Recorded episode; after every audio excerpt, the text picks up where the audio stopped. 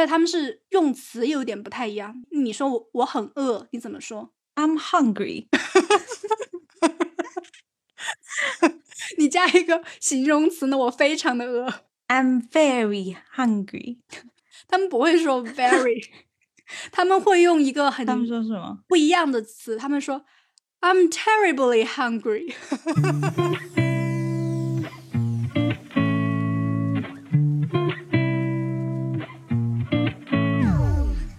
Hello，大家好，欢迎来到新一期的一起 B B Call，我是 Blake，我是 Bonnie。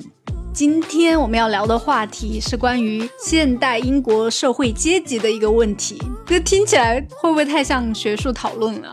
不会啊，很多人都会讨论说，在其他国家社会阶级其实已经固化了，但是在中国感觉大家还可以跃升一下自己的阶级，不是有这种说法吗？好像是，但是好像特别是在英国。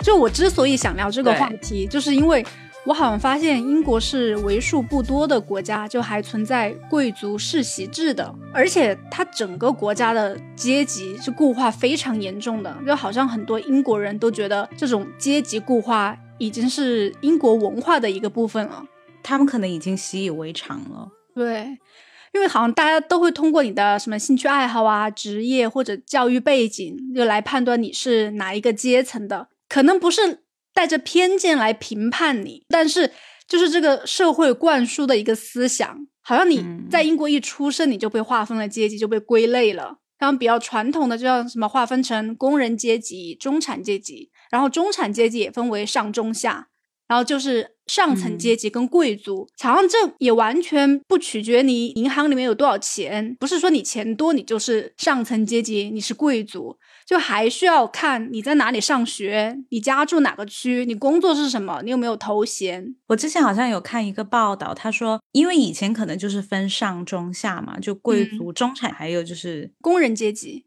但是后来他们又把分类扩大了，融入了更多的阶级，它的评判标准。就除了你的经济实力，还有你的叫什么 social capital，你可能认识律师，认识很多教师，认识法官，这些其实也算在他们评判你的社会阶级的一个标准里面。对，我就呃打个比方吧，就比如说你是一个水管工，突然有一天你踩了狗屎运，你中了彩票，就说啊我这辈子都不愁吃喝了。这但是并不代表你你的阶级跨越了。在英国这个社会的标准，就还你还是工人阶级，你只是有钱了的工人阶级。但是你的孩子，你有钱了就把他送去好一点的学校，就本来你可能没打算供他读大学的，那现在你有钱了，有能力供他读书了。然后他读完了以后，他变成一个白领，那你的孩子就实现了阶级的跨越，就从工人阶级就变成了中产阶级。但是。比如说你在英国，你会不会觉得从工薪阶级到中产阶级这个跨越其实还算比较容易的？但是从中产阶级跳到算是 upper class，就是非常难的。我觉得，但是我觉得判断你是不是一个来自上层阶级的人 upper class 人，我觉得其中有一个很有趣的一个点，就是在我们还不是很熟悉的时候，就处于一种瞎聊的状态。就我想评判你，你是来自哪个阶层的？那个标准居然就是口音，嗯，英国有一个口音叫做 Received Pronunciation 嘛，就是 RP，就像我们的标准的普通话，他就是听不出来你是从英国哪一个部分来的。在英国会说这种口音的人，一般都是贵族或者是 Upper Class，又或者是像媒体啊、BBC 的主播之类的。因为在普通的学校里面，就并不会特别的去纠正你的口音，但是如果你是私立学校的小朋友，就在学校里面。都会上正音课，就特别是私校里面顶尖的那一批学校，英文叫做 public school。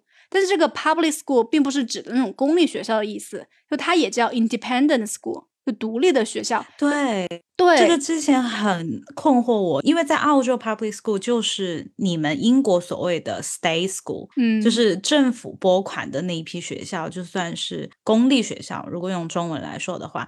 Public school 在澳洲来说的话就是免费，但是在英国它其实是反的，它的反义词就是 local school。一般的学校它不是只招收当地的学生吗？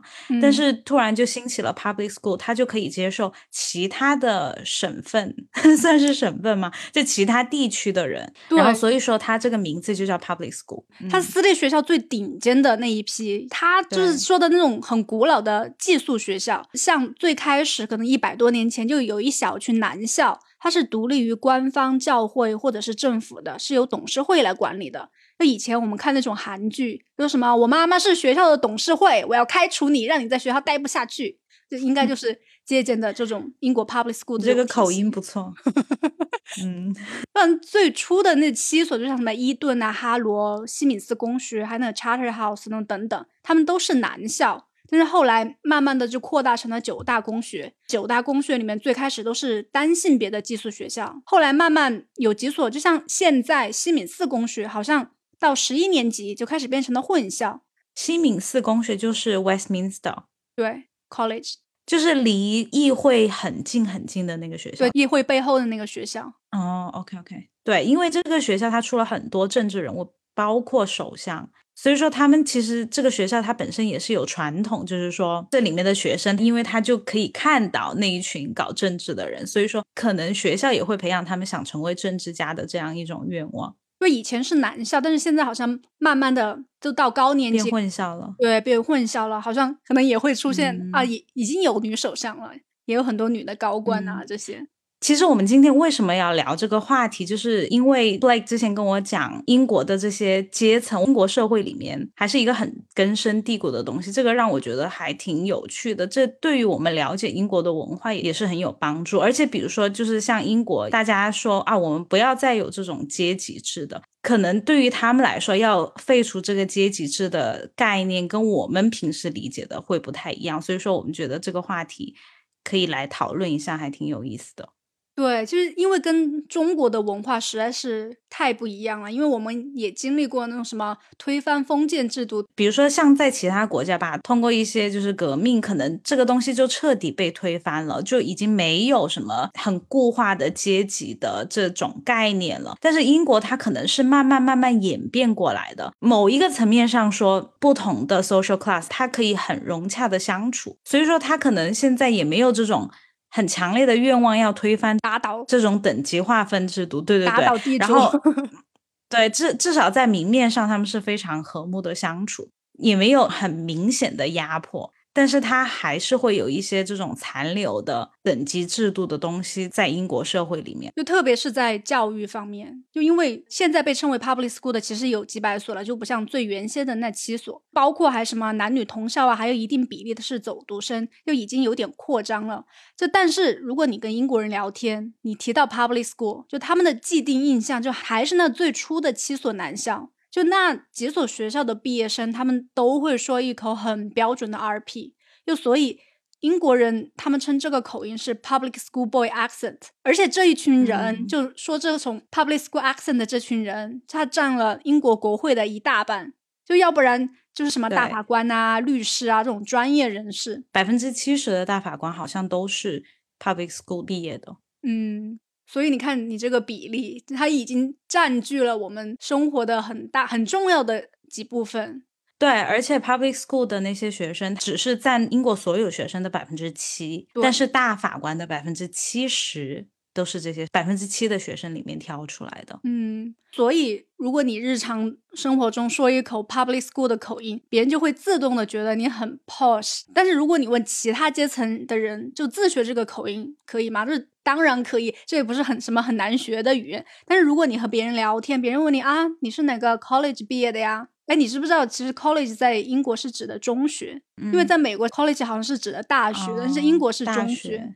对，英国的大学叫 university，嗯，不是重点。就如果别人问你啊，你是哪个 college 毕业的呀？如果你说一个可能很普通的学校，你大概在别人的眼中的印象就会大打折扣，觉得你这个人怎么怪里怪气的，装叉，拿腔拿调的。而且这些顶尖的私校里面，他们会学。古典文学，所以在他们日常对话里面，可能还时不时的会蹦出几个拉丁词语来啊！我之前有看到一个视频，就是一个嗯很有钱的美国家庭移民到英国之后，他就送他的女儿去了这种 public school，嗯然后他说，但是英国的这些系统太难学了，根本搞不清楚。比如说他们的 title，你要学他们每个人有不同的 title，他们的头衔。不是我们经常也在新闻里面看到英国女皇那个 F1 的冠军、嗯 Hamilton，他不是也被冠予了什么 Sir 啊什么的，会有这些 title 你要学。然后还有他们的坐姿也会跟其他人不一样，他们聊的话题会不一样，然后他们平时如果去参加运动，他们穿的东西或者他们用的东西也会不一样。这些东西都是在帮他们把这种 upper class 的人跟其他人划分出来了。对，所以你想学，你也学不会。就给自己设置了很多条条框框，把其他的人想进来的人都推出去。对，然后我同事以前有跟我说过，因为他以前有在中国生活过，他在国内遇到那种很好学的，想要提高英文的来和他搭讪说话，他也很乐意跟人家聊天嘛。但是他说他遇到过那种中国的本地的学生，没从来没有出过国，但是他说一口 public school 的口音，他当时觉得哇哦好奇怪呀。他觉得太奇怪了，就是你不要这样讲话，他会觉得你这个人很 weird，就是他自己跟我说的。他说，因为其实英国人很少这样说话，毕竟哦能上 public school 的人很少嘛，他只占英国人口的百分之七。所以如果说在普通人当中说这种口音，别人就会觉得你很奇怪。哎，那如果那种 upper class 的人，他本来就是这种口音，因为他口音其实是可以变的嘛，他会嗯用这种口音，也会用别的口音。比如说他工作只是一个普通的工作的话，他会不会就用普通的口音？呃，其实会，就毕竟他会刻意这样子。会，你毕竟你从学校嗯毕业，从中学毕业到大学，总归会遇到一些从普通学校的学生嘛，然后从普通家庭出身的同学。如果你用那种很 posh 的口音和别人交流的话，别人就会觉得你很有距离感，就所以口音也会慢慢的有所调整。就口音也可能会慢慢的弱化，或者是根据你自己的一个职业嗯规划，就有意的弱化自己的口音。我觉得你说的很对，我觉得 Boris Johnson 就是一个很好的例子，就是现在英国的首相。就你别看他就是行为举止奇奇怪怪的，头发也不剪，不修边幅，感觉像个神经病一样。就就，但是他是一个很标不准的，要不要加注 太多的个人情感哦在评论你们的首相里面。反正他是一个很标准的英国上层社会人士。他这些很出格的举动，其实都是给自己立的一个人设，因为他是伊顿和牛津毕业的。你想，精英教育下的产物，标配，对啊，怎么可能是个白痴？那他其实很聪明，而且他学习也超级好。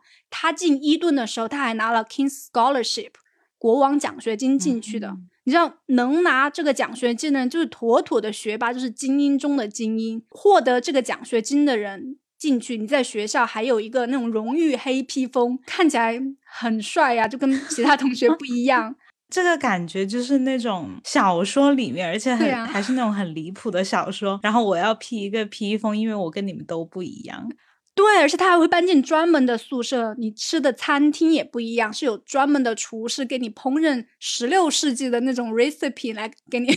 你不觉得他们从小就在被教育？就如果你优秀的话，你就会得到跟别人不一样。对，他就喜欢就是树立一个那种啊，我跟你不一样，我比你高级一点，优越感。对优越感。嗯所以其实这种阶级的固化，就一方面是历史原因，一方面其实它也是人类的需求，就是大家好嗯像很需要觉得自己很需要证明我跟别人不一样。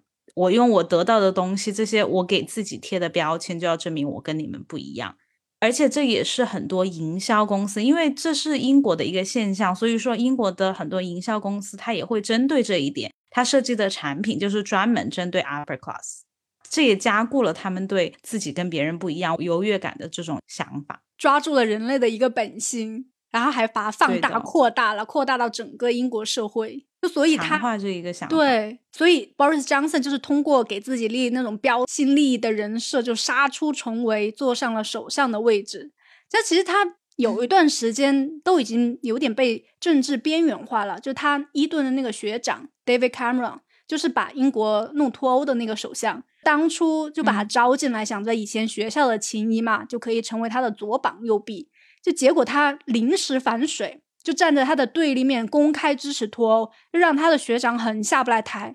那那个时候，David Cameron 就完全没有想过脱欧，本来想的是借着这次机会和欧盟掰扯掰扯，想提高英国的一个地位。这结果就是因为 Boris Johnson 他公开站台支持脱欧，就虽然就他这种不靠谱的形象嘛。但是很多人对他的印象还是很深刻的，而且他喊出的口号。也多少戳中了一些工人阶级和中产阶级的一个痛点，就是欧盟的劳工不会再来抢工作，就还有每年省下来的欧盟会费可以来支持 NHS 的免费医疗，来改善医疗环境，就选票就受了一些影响，最后就真的脱欧了，就。那所以他的学长 David Cameron 就不得不辞职。后来的 Theresa May 梅姨上台以后，就把 Boris 招进内阁，就给了他一个闲职，就想要边缘化他。就他其实也没说什么，就开始卧薪尝胆。就那个时候脱欧，真的。哎，英国的那个国会真的搞得乌烟瘴气的，我看着我都觉得我替梅姨捏一把汗。就最开始，梅姨想在脱欧方案上获得绝对的支持，虽然她所在的保守党当时是多数席位，但是只多了六席。那她想要保守党能够在国会有绝对的领先优势，所以她就把国会解散了。那我要重新选举。哎，保守党是 Tory 还是 Labour？Tory 哦，Tory，OK。嗯，就但是他。万万想不到的是，这次选举居然让保守党的优势弄没了，就席位居然还没有过半数，不得不和一些小党派组成联合政府，就所以就导致了在脱欧的方案和欧盟签订以后，最后在国会通过的时候怎么都通不过。因为我没有全程都在跟踪了解，但是我印象很深刻，就是觉得他老是通不过，就他每次出一个方案就被毙掉，每次出一个方案就被毙掉。然后最后只有他的离开来化解这个尴尬。我觉得看着我都觉得哎，好难过呀。所以梅姨她是她是 upper class 吗？她是 public school 毕业的吗？她是 grammar school 毕业的，但也是我等一下告诉你，也是一个普通中产阶级通往上层阶级的一个道路。嗯，梅姨她这个方案，她没有得到反对党的支持就算了，也没得到自己党派的支持。哎。我真的，我看到很为，很替他难过。就是今天他把方案送去国会了，然后被否了。过两天又送一次一模一样的，又被否了。而中间他还被弹劾了好几次，然后和欧盟说延期也延期了好几次。然后欧盟那边也很强硬啊，说我绝对不改这个方案了，这就是 final deal，你不愿意你就 no deal。按照 WTO 的规定来进行哦，我觉得当个领导人压力好大呀。那个时候就是每天国会都在辩论，然后梅一说什么，下面人都虚他，就最后他真的可能真的受不了了，就他的方案怎么也通不过，他可能已经处于那种要疯癫的边缘了。他说那就不脱欧了，那就上交一份不脱欧的方案，你们同意吗？然后大家也不同意，说不不不不，你这人怎么这样？我就想，天呐，这帮人实在是太难伺候了。最后梅姨也不干了，就撒手不干了，就觉得你们爱怎么就怎么。然后他就辞职了，然后保守党就重新开始选党魁。就这个时候，Boris Johnson 他就杀回来了，高票当选了保守党的党魁，成了新首相。其实我就是从这里对 Boris 有点改观的，就他上任以后，他就立马解散了国会，要重新选举。但是这次保守党。拿了绝大多数的席位，多出了四十多席。现在独揽大权，好操作很多。然后和欧盟那边也重新谈了一个 deal。本来欧盟最开始的态度也是我绝对不改了，最后欧盟也同意了，就是让北爱尔兰变成欧盟的一个经贸特区，税收还是延续欧盟那边的，就也不会在北爱尔兰跟爱尔兰之间设置硬边境。就虽然。众口难调嘛，那也有很多反对的声音。最后终于在国会通过了，就是这件事情以后，我就对他有点改观。他是有一个魄力在的，就能把他想推行的计划这样推行下去。那什么头发乱啊，精神不正常啊，就只是他的一个人设而已，就是为了让更多人记住他。但你觉不觉得这可能也是他们 Boy Club 的一个体现？因为本来很大的一个争论点就是像这些，比如说标准的伊顿公学，他们升学生到 Oxford 或者是。Cambridge 这种很好的学校，本来这一群人就是从小一起长大的，而且他们在学校的时候也是在一起混的。从同样的学校出来的话，他们很可能有比较类似的世界观。和对一些政策的想法是比较类似的，所以他们这个 boy club 就更加的坚固。大家都从政之后，我觉得他们可能也是互相罩着，所以说他做一些决策的推举的时候，就自然会顺风顺水。我觉得有很大的关系。所以说，为什么英国的精英教育，大家如果讨论的话，都是从他的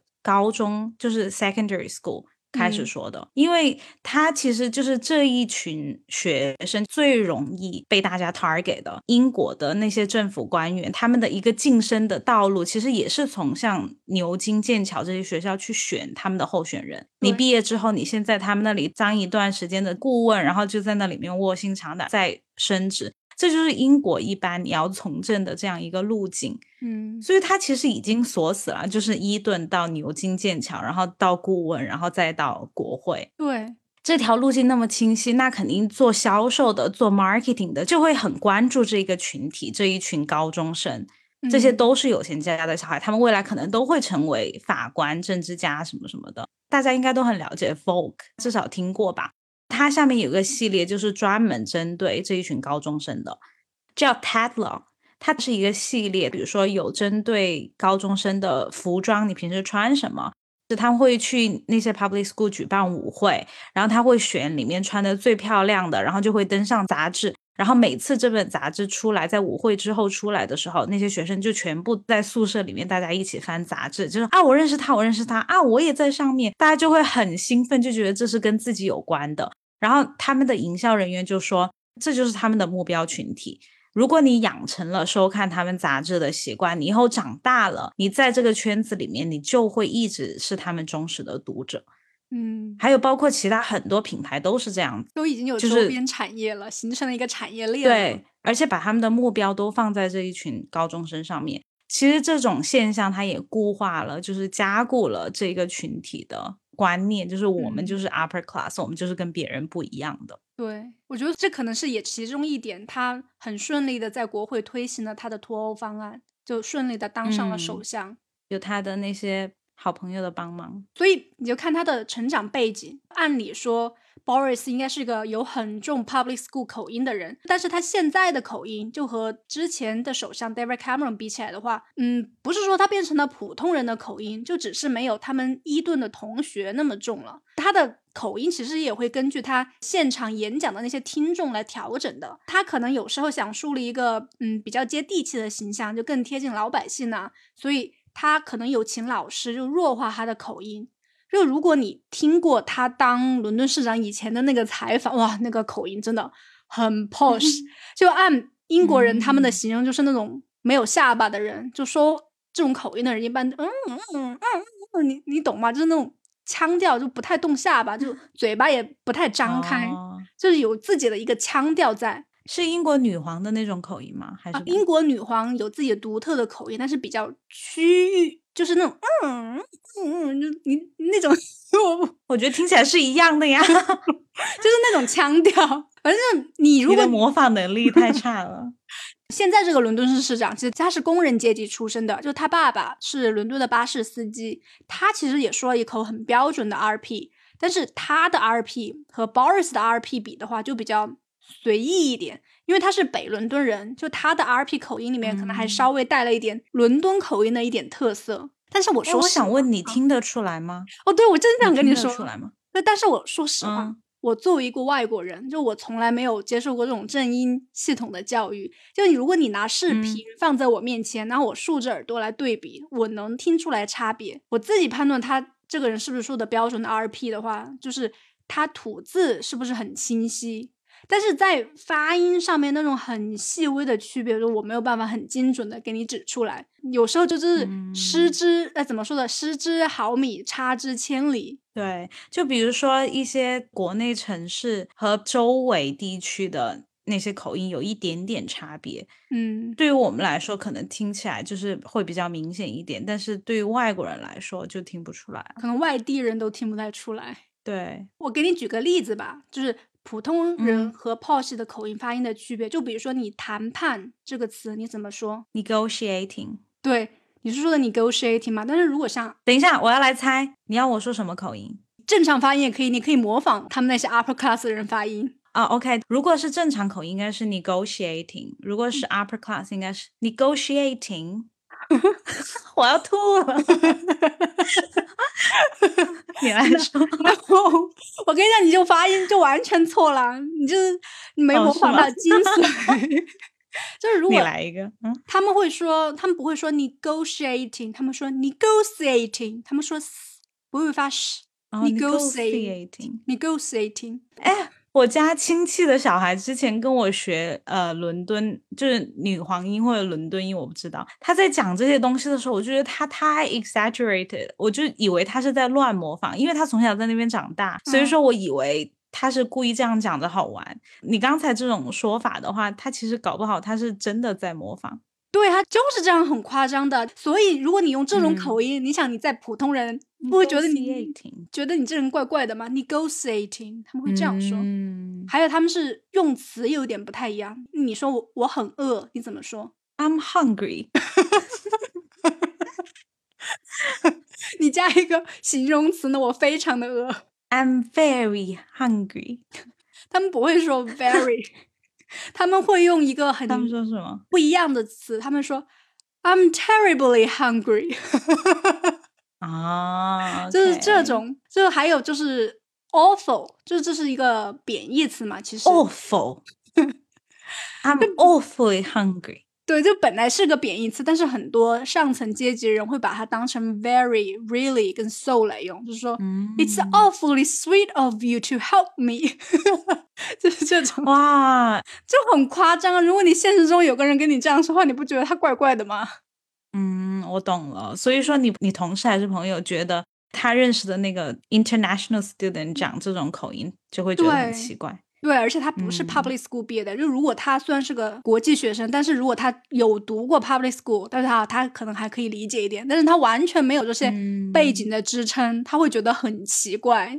对，有道理。嗯，就我在这里还想分享的就是什么样的行为在英国人的眼中就会定义成很 posh。除了口音还有教育背景以外，英国人判断你这人是不是很 posh 的一点，就是你问他你平时的兴趣爱好啊，如果他回答你啊我很喜欢骑马，就或者是你问他 你会不会骑马，或者是他拥有一匹马，哇，那真的 posh，叮叮叮加一分。嗯，所以你会骑马吗？我会啊，我家有只小木马。然后还有就是打猎，然后打什么野鸡啊、野鸭的哦，就是前几周吧，就我去我朋友家玩，正好他的朋友路过他家，就刚打完猎。哎，我现在想一下，他应该就是交到了上层社会的朋友，没有告诉我。嗯，哦我不认识，我不认识，因为他就给他带了几只野鸭的战利品，就才打完猎嘛，就是那种新鲜的、才猎的，没有杀的，毛都没有拔。我想，我想，天呐，这个东西怎么处理？然后我们当时看到都很害怕，就不敢去碰那几只野鸭。那他还问我，那你要不要带回去几只？我想我还是算了。你看着我像给它拔毛的吗？就完全不敢处理这些东西。所以说你当时以为那个朋友只是好心的送爷爷，但是其实他是告诉你我是很 posh 的人。对我当时不懂，现在想一下啊，原来是这样。嗯反正就是除开这些很小众的兴趣爱好之外，就还有一点我觉得还挺可爱的，就是对父母的称呼。就一般在英国的话，小朋友超过十岁就不会再称自己的父母 daddy、mommy。但是如果你在英国遇到一个成年人，他还叫他爸妈 mommy、daddy，就一般这样的就是英国 upper class 的人群才会这样。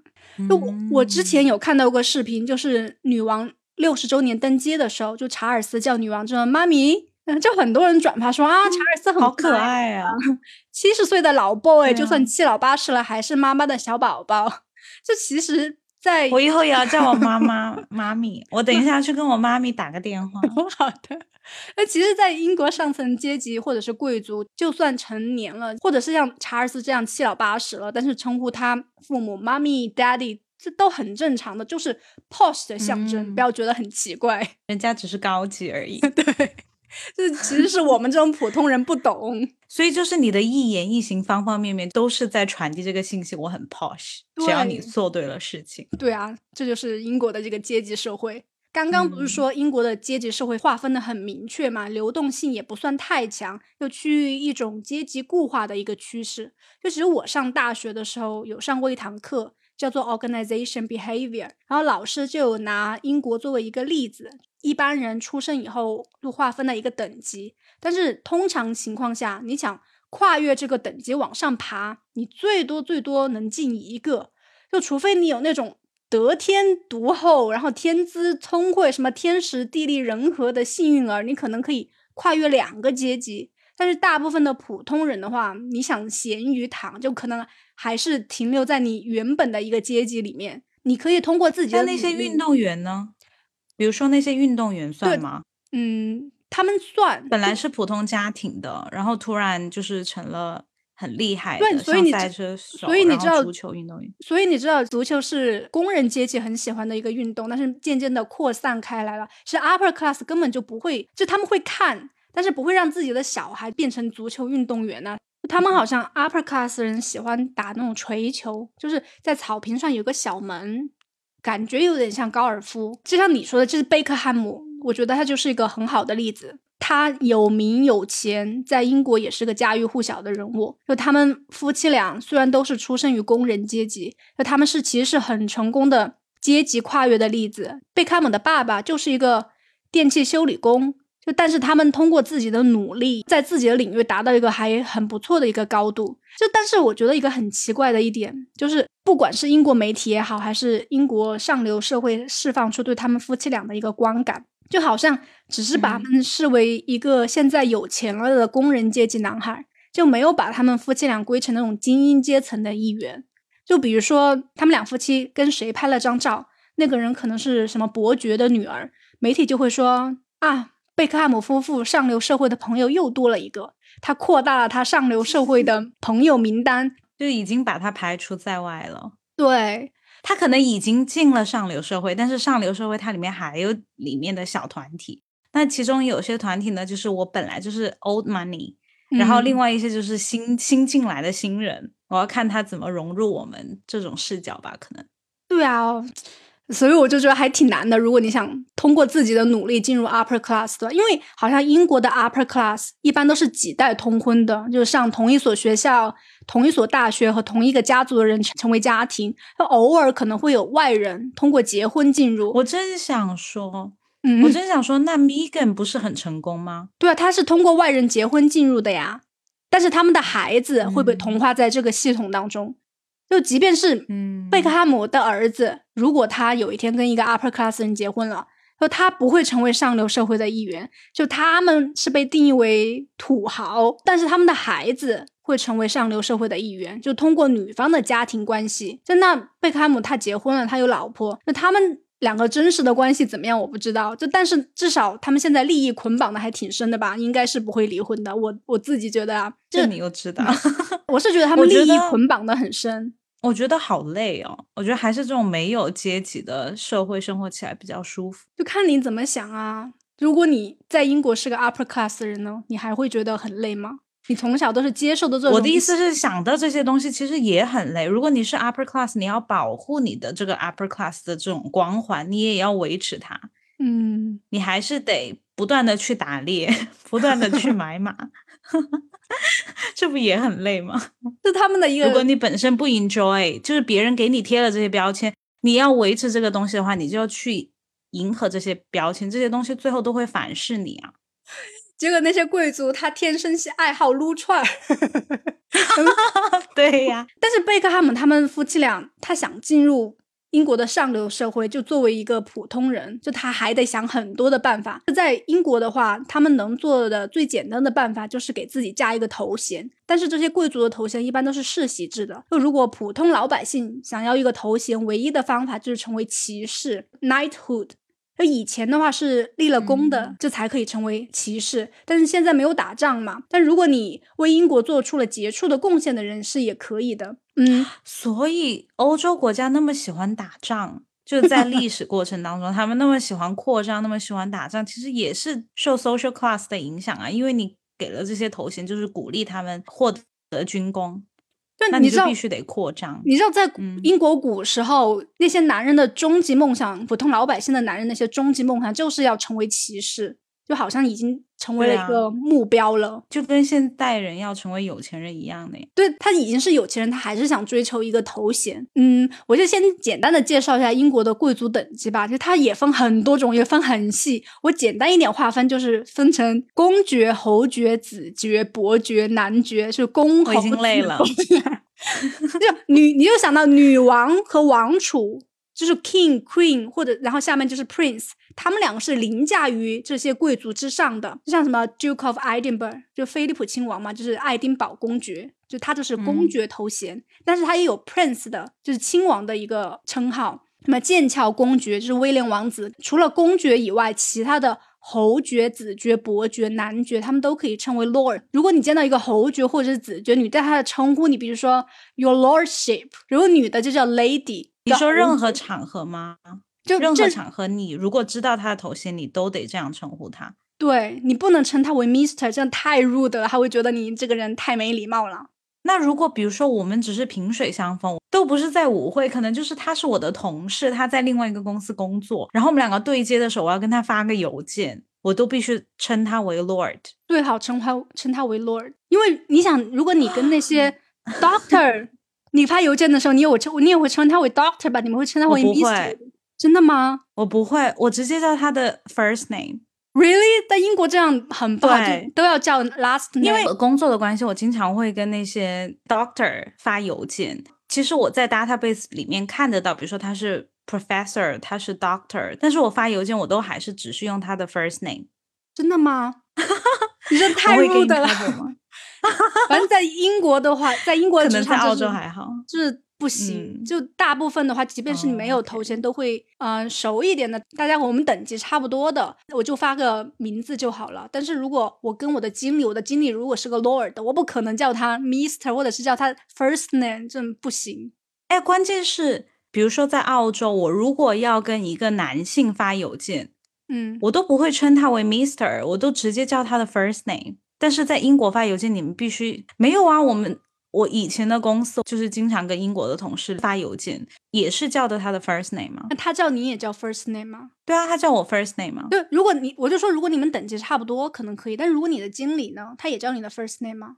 他也叫我 first name。哦，可能有点分公司。如果你公司的氛围是本来就是比较轻松的呀，这些同事之间可能也还好。就是除非到那种等级很高的老板，你可能得尊重他一点。然后或者是客户之间。你得发那种那种信加他的 Mister 头衔，人家不是 Mister，人家是 Lord。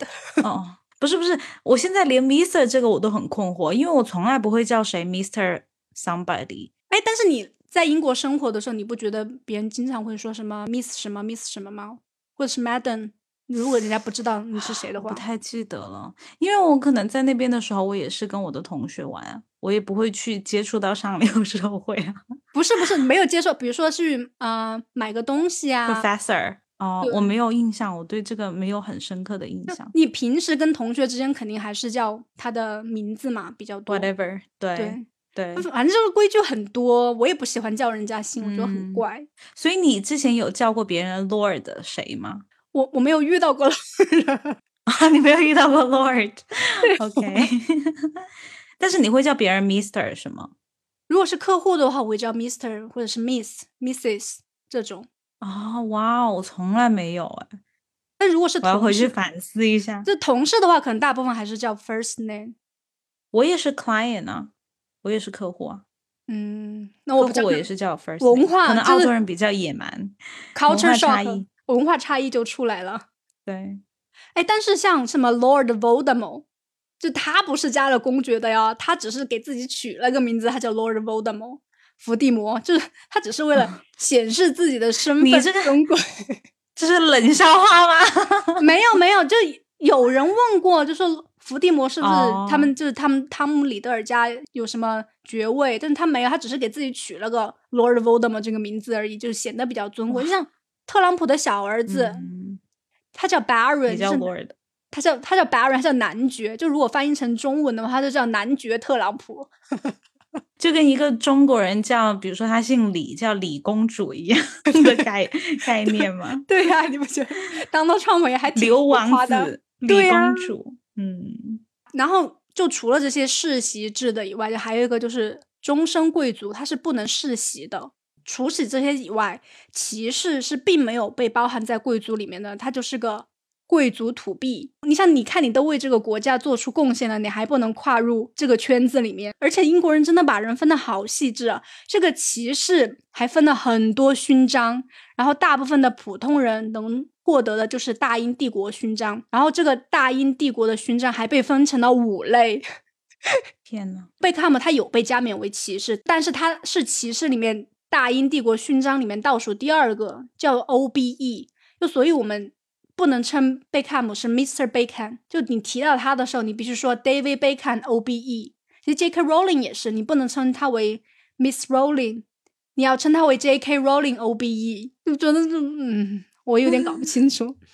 这这些东西我应该在哪里去查找呢？比如说我现在需要跟这个人对接，我啊，比如说我现在我公司说你要去跟这个客户对接，那我要去哪里查？我要怎么给他灌他的那个那个 list 上面应该就有啊，有划分，就如果头衔别人要跟你讲这个人的话，他自然就会告诉你他的头衔是什么，所以这个其实已经成为他名字的一部分了。对，嗯，我觉得我自己努力，可能我去读个博士，别人可以称我为 doctor。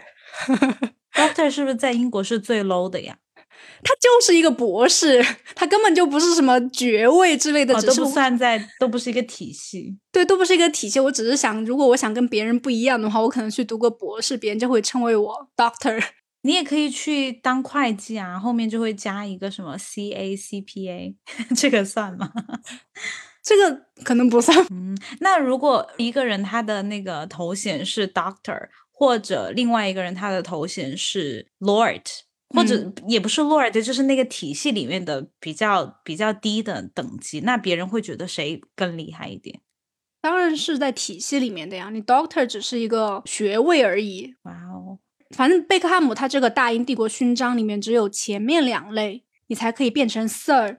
就他为了获得这个 Sir 的这个称谓，其实做了很多努力。就他家也搬到了肯辛顿区，就是伦敦贵族们聚集的这个区域，嗯、然后改变、嗯、改变自己的穿着，然后包括他们两个人的口音，其实也变得很多。现在说的是一口很标准的 RP，然后包括做很多慈善，又树立一种热心慈善的正面公众形象，然后还在 Instagram 上赞美女王，就赞美王室。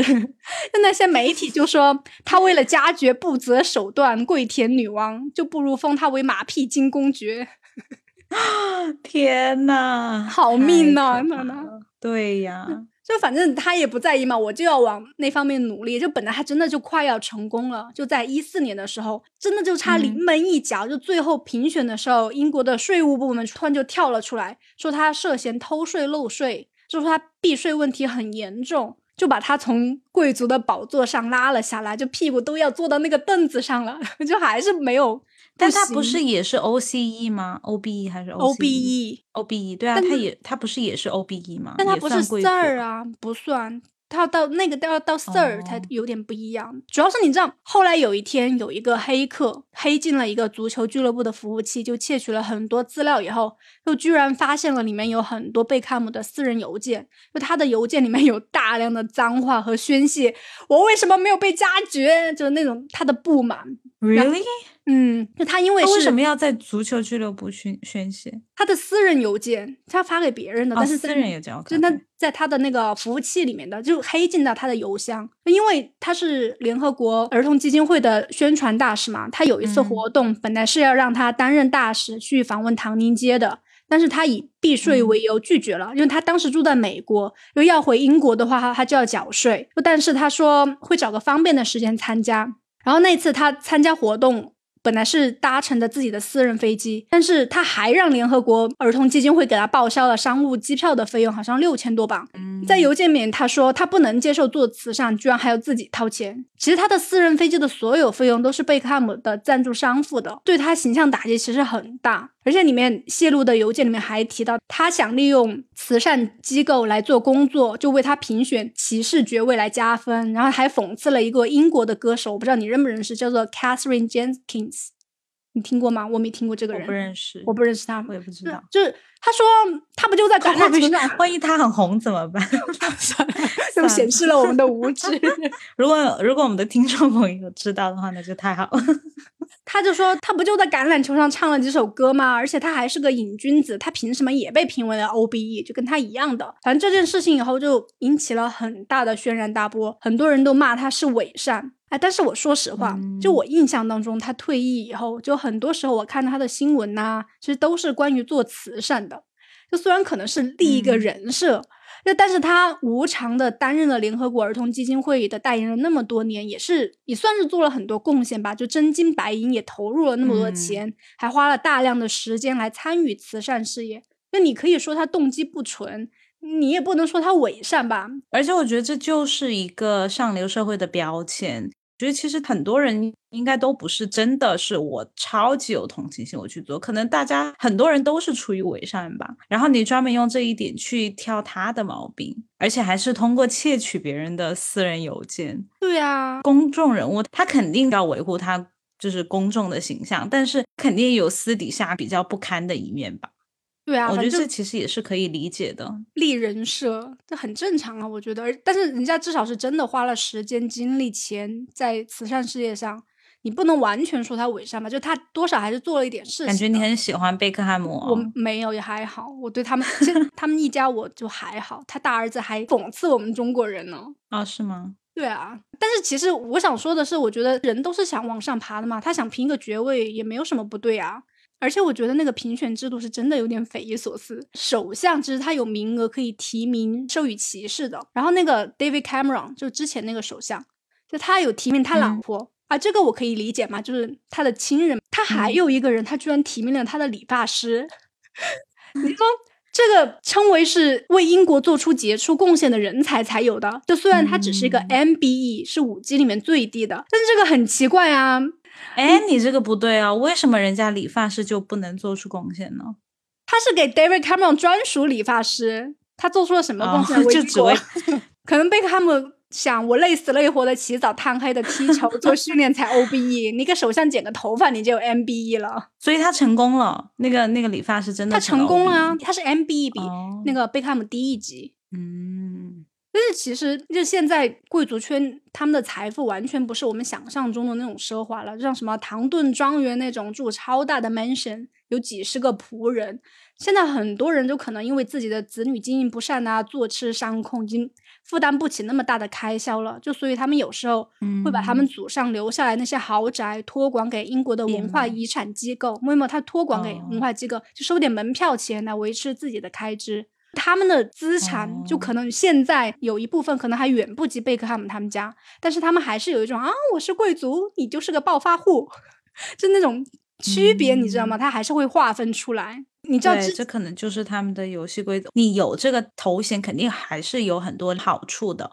要不然为什么大家拼死拼活要去得这个东西？你像有的在什么 founding 呢挂个名，就说啊，那我们的有一位 co-founder，他是一位爵士，这也是会很吸睛的。其实就是 marketing。对，你知道之前就是凯特跟威廉结婚的时候，我那个时候看电视，就大家其实对婚礼很关注嘛，因为皇室很久没有办婚礼了。记得印象很深的是采访皇室婚礼的一个顾问，就问他啊，婚礼准备的怎么样啊？就大家皇室的婚礼嘉宾有什么要注意的？嘉宾的穿着有什么要求？然后那个顾问就说，男士一般要戴那个。Bow tie 领结之类的，嗯，对啊，然后女士的话要戴礼帽，但是不能太夸张了，这样就会显得很无礼。然后说完了，突然来了句：“我说的就是你，Victoria Beckham。”我当时就是，我当时可能，我当时听的时候，我觉得啊，可能是个玩笑，但是我现在想起来，这是不是对我们平民的一种鄙视啊？就。这么多宾客，你为什么要单独点名他？对，就现在这个情况，就是消费也越来越平民化，那些什么奢侈品啊，也不是精英阶层的一个专属，其实很多中产阶级他也负担得起。就所以现在英国的 upper class，他不会把物质消费当做是一个衡量社会地位的一个标准。他们现在有提出一个叫 culture capital 的一个概念，嗯，文化资本，就要建设一个文化资本，是那些所谓的 upper class 巩固自己的地位、封杀其他阶层往上移的一个手段。那他们就觉得一个真正的。上层社会的人士，不是说你有豪车、游艇、庄园，就是有钱都可以买得到的。你还需要一个有一个文化的沉淀，你通过精英教育的一个洗礼，就这些东西需要从小培养而成的。就是这些经费，其实对中产家庭来说都是很难以承受的，无形长期的一个高昂消费。就比如说几十万，比如说你是一个新的中产家庭。但是你家里非常注重小朋友的教育，那你的小朋友也是拼死拼活，他考进了伊顿。但是他进去以后，你的那些同学可能是不费吹灰之力的就进来了，人家家里几代都是伊顿毕业的。你的同学可能还精通五六门语言，然后还会一些很冷门的乐器，比如什么竖琴呐，这些东西其实都是钱堆出来的。人的气场也很需要从小就培养起来，都是属于那种无形资产。你知道中产阶级想要进入这些学校真的是太难了。就首先金钱上不说嘛，有很多华人家长其实很乐意砸钱在小朋友的教育上，但是你还是有很多方面需要努力。我同学的一个姐姐，她也在英国，她小孩今年五岁，她想要考七家的西敏寺公学，就他们要提前好几年准备。你想现在一个五岁的小孩。每天在家里刷题，然后要考什么 逻辑、数学、语法、词汇。你知道我有去做过他那个逻辑题，我我觉得天呐，我都没有办法一下就，我还需要思考一下，我才能做得出来。好像你有发给我一张图，你说那是小学生的词汇，问我认不认识？对我只是好像基本上都不认识。对我真的好难过呀，看着。而且除了这些以外，你还需要学高尔夫，然后最少会个两个乐器，少见一点的最好。但是贵族小孩不是也得做这些吗？就 upper upper class 的小孩，对啊，但是需要吗？都是钱堆出来的呀。我所以我就说，中产阶级你就要花大量的资金来培养他，嗯，但是他又不一定可以进 upper class，但是可能还维持在中产这个样子。反正我就觉得他做题的背影，我都觉得压力好大呀。而且，但是你要，因为西敏寺公学这几年是牛津、剑桥录取率全英国最高的，有很多中产就注重教育的家长都想把小朋友送去那里。他们好像就是十到十二个人竞争一个录取名额，你是不是觉得听起来还好？但是你要想一下，全英国多少人？但是他的学费会逼退多少人？就这样都还有十到十二个人来竞争这个名额。但是你可以介绍一下他的学费是多少？一年的话，差不多四万英镑左右，三个 term 三个学期。嗯，你要差不多四十万人民币。对啊，然后你从七岁开始读，你你一直读到十六岁，然后你还要培养很多兴趣爱好，还要去打野鸡，还要骑马，好累啊。对啊，所以干嘛非要挤那个 upper class 呢？人都是想往上爬的嘛。就是你在国内的时候，你干嘛你妈非要把你送去好学校呢？一样的呀。嗯，但是好像如果你送你的小朋友去伊顿，就他们的录取率会稍微高一点，他们各种原因嘛，报名的人少一点。他们大概是也是一千二、一千三的人申请，每年录取率大概是二百六十个人，就是四五个人竞争一个名额。但是他们很严格。他们的 reference 啊，这些都要求很多。但是伊顿它是收十三家的，就十三岁你才可以进去读。但是那你大概是相当于中学，对对，它是十三到十八岁这区间的，就初中、高中我们的。但是你要进去读的话，你大概八岁的时候，你就要开始准备要去伊顿的东西了。十岁的时候就开放注册，你要去注册，然后报名考试、面试，还要写关于学校的一个 report 啊！我想，天呐，这太难了。我之前听我一个朋友的小孩，他小孩才一岁吧，嗯，然后现在已经开始申请学校了，就是已经开始排队了。在哪儿啊？国内吗？念小以后要念小，没有在澳洲要念小学的话，我以为澳洲还好，因为我觉得这种，因为澳洲的教育不是那种很竞争，我我一直以为不是那种很竞争的情况，但是其实家长们都已经疯了，从一岁就要开始排队。如果你想进读的什么还还不错的私立学校哦，私立学校对私立学校基本上现在都要开始排队，从你刚出生。那他是几岁去读？五岁吗？我不知道他几岁去读，可能七岁吧。小学不都七岁吗？那一岁就去排七岁的学校啊？对啊，而且你每一年还要交一定的保留你的队形，你要你要待在这个排队的这个队伍里面的一个一个费用。那个费用应该不高，但是也是一笔开销。你什么都还没有得到，你就已经开始排队。但是如果我而且你可能还不止排一家，应该不会吧？我不知道了，这个啊，天呐，压力好大。就反正在对啊，伊顿的话，他差不多你考完了以后，你都可以录取了。他十一岁的时候会给你发一个 conditional offer。到十三岁再确定你来不来，就可能有的因为自己自身的各种原因啊，去读其他学校也不一定。那我之前有陪我朋友去过一个 open day，去的不是那么顶尖的学校，但是也是还不错的。哇，那些小朋友简直就像个小大人一样，就很自如的和 家长们交流，介绍这些学校的环境啊、课程设置啊。你说他们只是来帮忙，帮学校来做这个 Open Day，跟家长介绍，就是一个学生代表一个。哦，又才九岁，你想他用的那些词都很难呢。我那个时候我都不敢开口讲话，听不懂是吗？我我怕我怕他觉得我太 low 了，就这个阿姨连话都说不清楚。他的亲戚的小孩不配来读我们学校。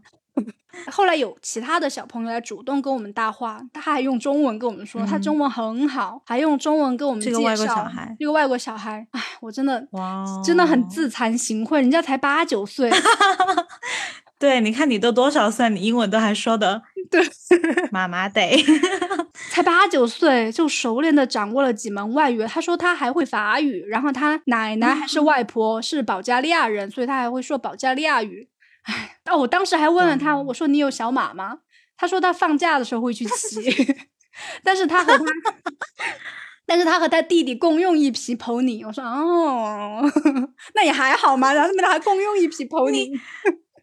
你这个问题真的很那个很贴标签的一个问题，随便聊一聊嘛，我也不知道跟他说什么。嗯，那他打猎吗？我没问他，我就问他骑马呢。就确实在英国读私校的小朋友进牛津、剑桥的比例很高。以牛津为例的话，他新生的入学比例大概是在百分之五十。都是来自私立学校的。但是如果在美国以哈佛为例子，就私立学校的学生大概是只占百分之二十左右。就所以这就是为什么大家什么挤破头都想进私立学校，就或者即便是公立学校，就想让小朋友读好的大学，就会送去 grammar school 文法学校。这个就是相当于国内的重点高中，就不像那些什么快乐教育啊，他们这种学校非常的注重学习。就像梅姨啊、撒切尔夫人，他们都是从文法学校毕业的。然后后来他们就去了牛津，但是文法学校它比较少，所以你还得去找房子、找学区，我觉得太难了，实在是。对，而且我好像看到说，英国的文法学校现在在慢慢变少，有更多的是那种 comprehensive school，就是它的招生的要求会更松一点。嗯，所以说这些小孩进去之后，他可能竞争力跟 public school 的学生比起来的话，竞争力就更弱。对，所以你看，为什么进牛津、剑桥那么少？对啊，反正就总结一下，在英国想跨越阶级的难点，就是如果你一直在工人阶级和中产阶级徘徊的话，这里的流动性还是有的，就可以通过自身的努力啊，找到一份不错的工作。就但是难点就是在于，如果你是中上阶级，你想进入金字塔的顶端的那种精英阶级，你就会收到很多的歧视。就那种歧视，不是说。啊，你跟我不是一个水平的，我不跟你玩。就这种明面上的太低级了，而且他们是所谓的精英教育，就是经过了什么教育的熏陶啊，有自己的一套为人处事的方式。就他们也要在社会上树立一个人美心善的一个人设，更多的是我想努力跨越阶级，然后就会有无数的手把你按回去，说你省省吧你。就贝克汉姆夫妇就是一个好例子，他这么有钱，男友知名度，其实已经算是跨越阶级的成功人士了。就理论上，在英国算是很拔尖的人，但是他们想从中上层阶级到真正的那种老钱的那种 upper class，就别人根本不让他进。他不是中间抱怨过好几次没有加爵成功吗？但那些人其实也是外强中干啊。对啊，他们可能还就比他们就是骄傲。对啊，他们有个爵位，我世袭的怎么样呢？所以，像这种 social class 区别很严重的地方，你不管是在什么阶级，你可能都会遭人白眼，都很累。嗯，可能他们还鄙视贝克汉姆就一个破踢球的土豪，踢足球。但是可能他有些贵族资产可能还不如人家呢。然后在某些方面，他还想要像贝克汉姆这种影响力，但是人家还是觉得啊，那我是贵族，我还是高你一等的。但是你看，王室那些乱七八糟的丑闻，就你觉得他们真的有？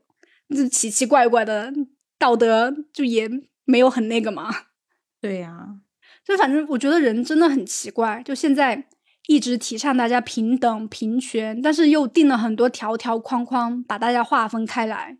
如果你学过一些商课的内容，你学过营销，你就知道，营销就是在找目标客户群。你不把人分成三六九等，你不把他们分成一块一块，那你怎么知道谁是你的目标群体？只是说你分的方式可能就不一样。就像现在玩出的新花样，除了钱，还有 social capital，还有什么就各种 capital。对啊，但是最后这些东西其实都是在把你推向一个要把人分成三六九等。所以说，了解英国文化就可能这是一个很重要的一个部分，要不然你可能发邮件都不知道 怎么发。我我现在回想起来，我可能当时应该得罪了很多人吧。但是你不说澳洲还好吗？但是如果你这是同事之间，没有，我说我在英国的时候哦。但你英国时候不是大部分你是跟学校发吗？学校还好了。你如果叫你的老师，你会叫他 doctor 吗？professor？我在学校我还是学生的时候，我会，因为他确实是我的 professor。但是如果我现在跟 professor，就他是一个 professor，我跟他发邮件是作为同事的关系。我不会，我就直接叫 sur 啊，就我就直接叫 first name，都不是叫 surname，so rude。我知道，如果他是 doctor 呢？我也不会。好吧，so rude。Yeah，I know。录完这次播客，我要回去反省一下。那好吧，就是可能英国的这种 social class 跟我们。关系不太大，如果你不是生活在英国的话，但是我觉得了解一下还是挺有趣的。而且你去英国的话，可能会是不是需要跟什么 Lord 发一下邮件的话，可以注意一下。什么时候会跟 Lord？我的 心病了。好吧，好吧，那谢谢大家收听我们这一期的一起 B B Call。如果你喜欢我们的节目的话，可以点赞，然后也可以按屏幕上有的那个小桃心。把我们的节目分享出去，那我们下一期再见吧，拜拜，拜拜。